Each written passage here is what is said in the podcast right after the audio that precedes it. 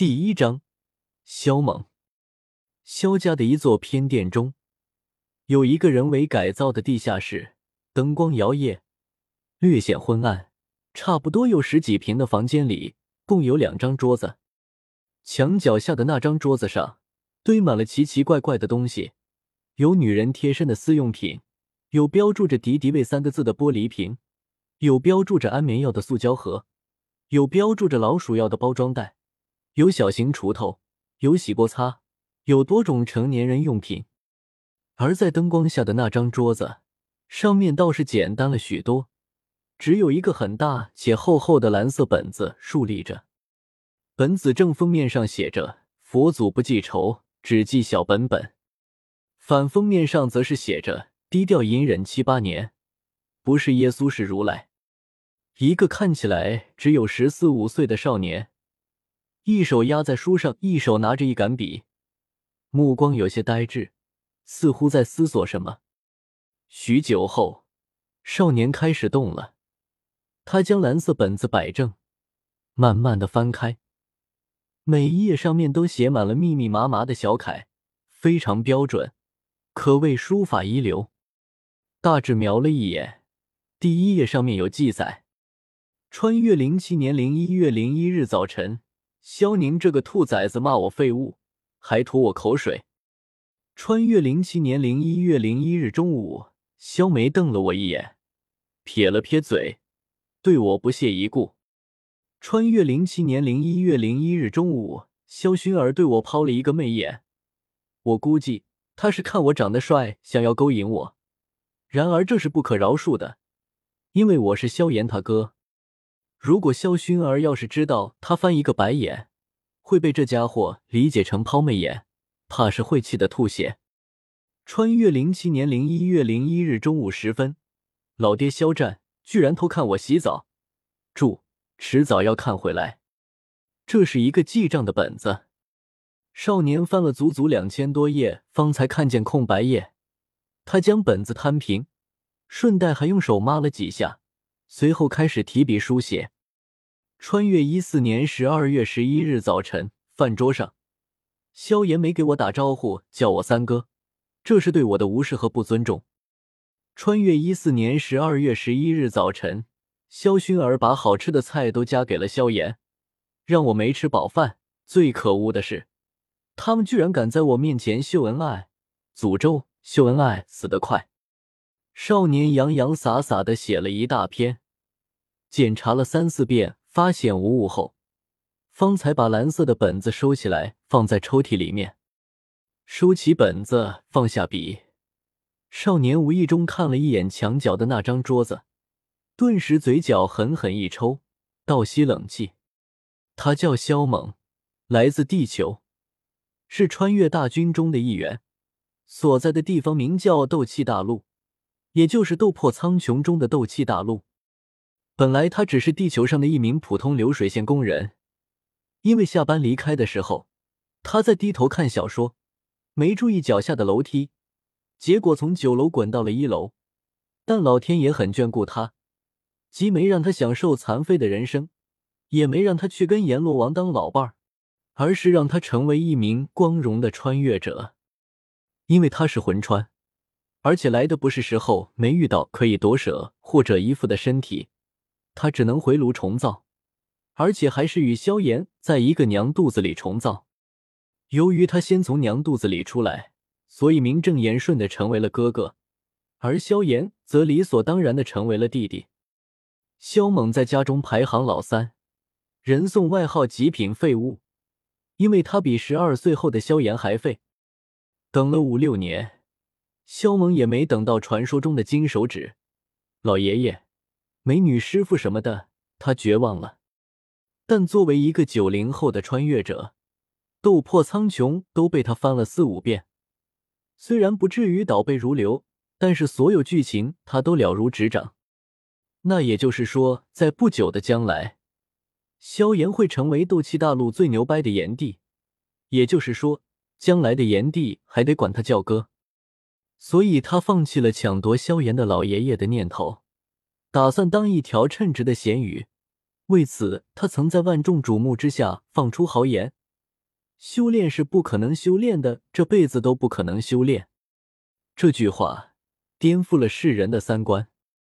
至于纵横斗气大陆，鏖战八方的豪情壮志，就让萧炎这个当弟弟的来替他完成便是。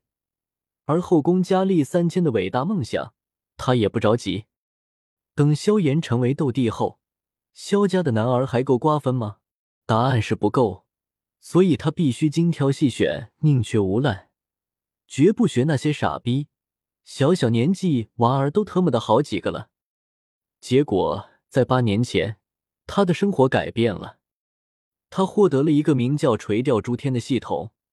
这系统倒也很简单，除了固定时间段内有一定的垂钓次数外，完成相应的任务也可以获得垂钓次数。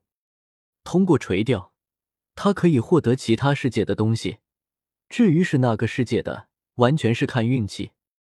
墙角那张桌子上的东西，就是他通过垂钓获得的，只是有太多东西都有点辣眼睛，让他倍感无语。敌敌畏、老鼠药、锄头这些他都可以忍，可是那丧心病狂的套套，还有女人的贴身用品，他只想仰天问一句：还有谁？就在他无语问苍天的时候。他的脑海中传来一个声音：“丁，该吃药了。”对这声音，肖萌已经见怪不怪了。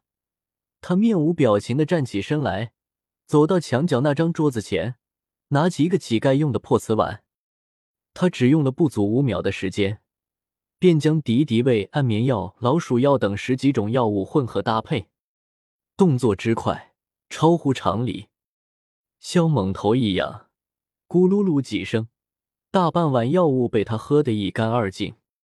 将瓷碗放下后，他习惯性的用拇指擦掉嘴角的残余药物，心里不得不埋汰一句：“这味道真他妈的不怎样。”然而这些药他已经吃了八年，每天要吃三次，都吃习惯了。为了万毒不侵，所以药不能停。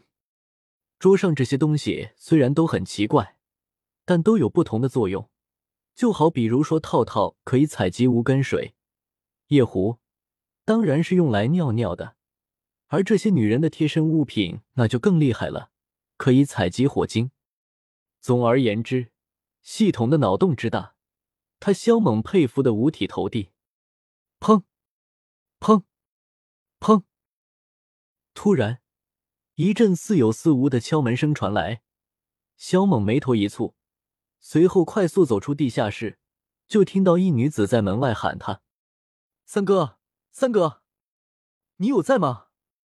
肖叔叔叫你吃饭了。”吱呀，肖猛打开门，只见是一个身着紫衣裙的少女，稚嫩的小脸上弥漫着温和的笑容。少女黑发如瀑，清丽出尘，黛眉弯弯，双眸如水。雪白的肌肤晶莹，闪烁着点点光泽，非常出尘与美丽。薰儿，是你啊！萧萌很诧异，以往都是萧炎来叫他吃饭，今天怎么换成萧薰儿了？我路过这里，所以顺便喊你一下，免得再麻烦萧炎哥哥跑一趟。萧薰儿温柔的笑道。萧猛抽了抽嘴角，脸色有些不大好看。你先去吧，我随后就到。”萧猛面无表情的说道。“好，不过三哥，你可得快点哦。”话一说完，萧薰儿便转身离开。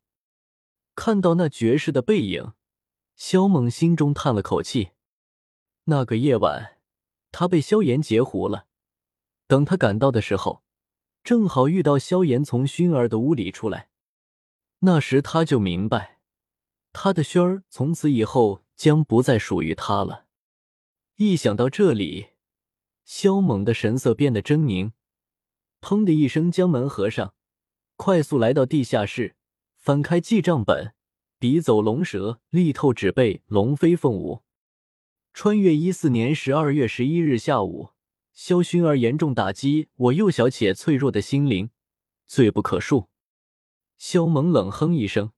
将本子收起来，而后走到另一张桌子前，将小锄头别在腰间，随后取出一块旧布，将桌上的许多东西打包起来，挎在肩上。不想麻烦萧炎再跑一趟是吧？我偏要他跑这一趟，而且还是白跑。萧猛咬牙切齿，摔门而去。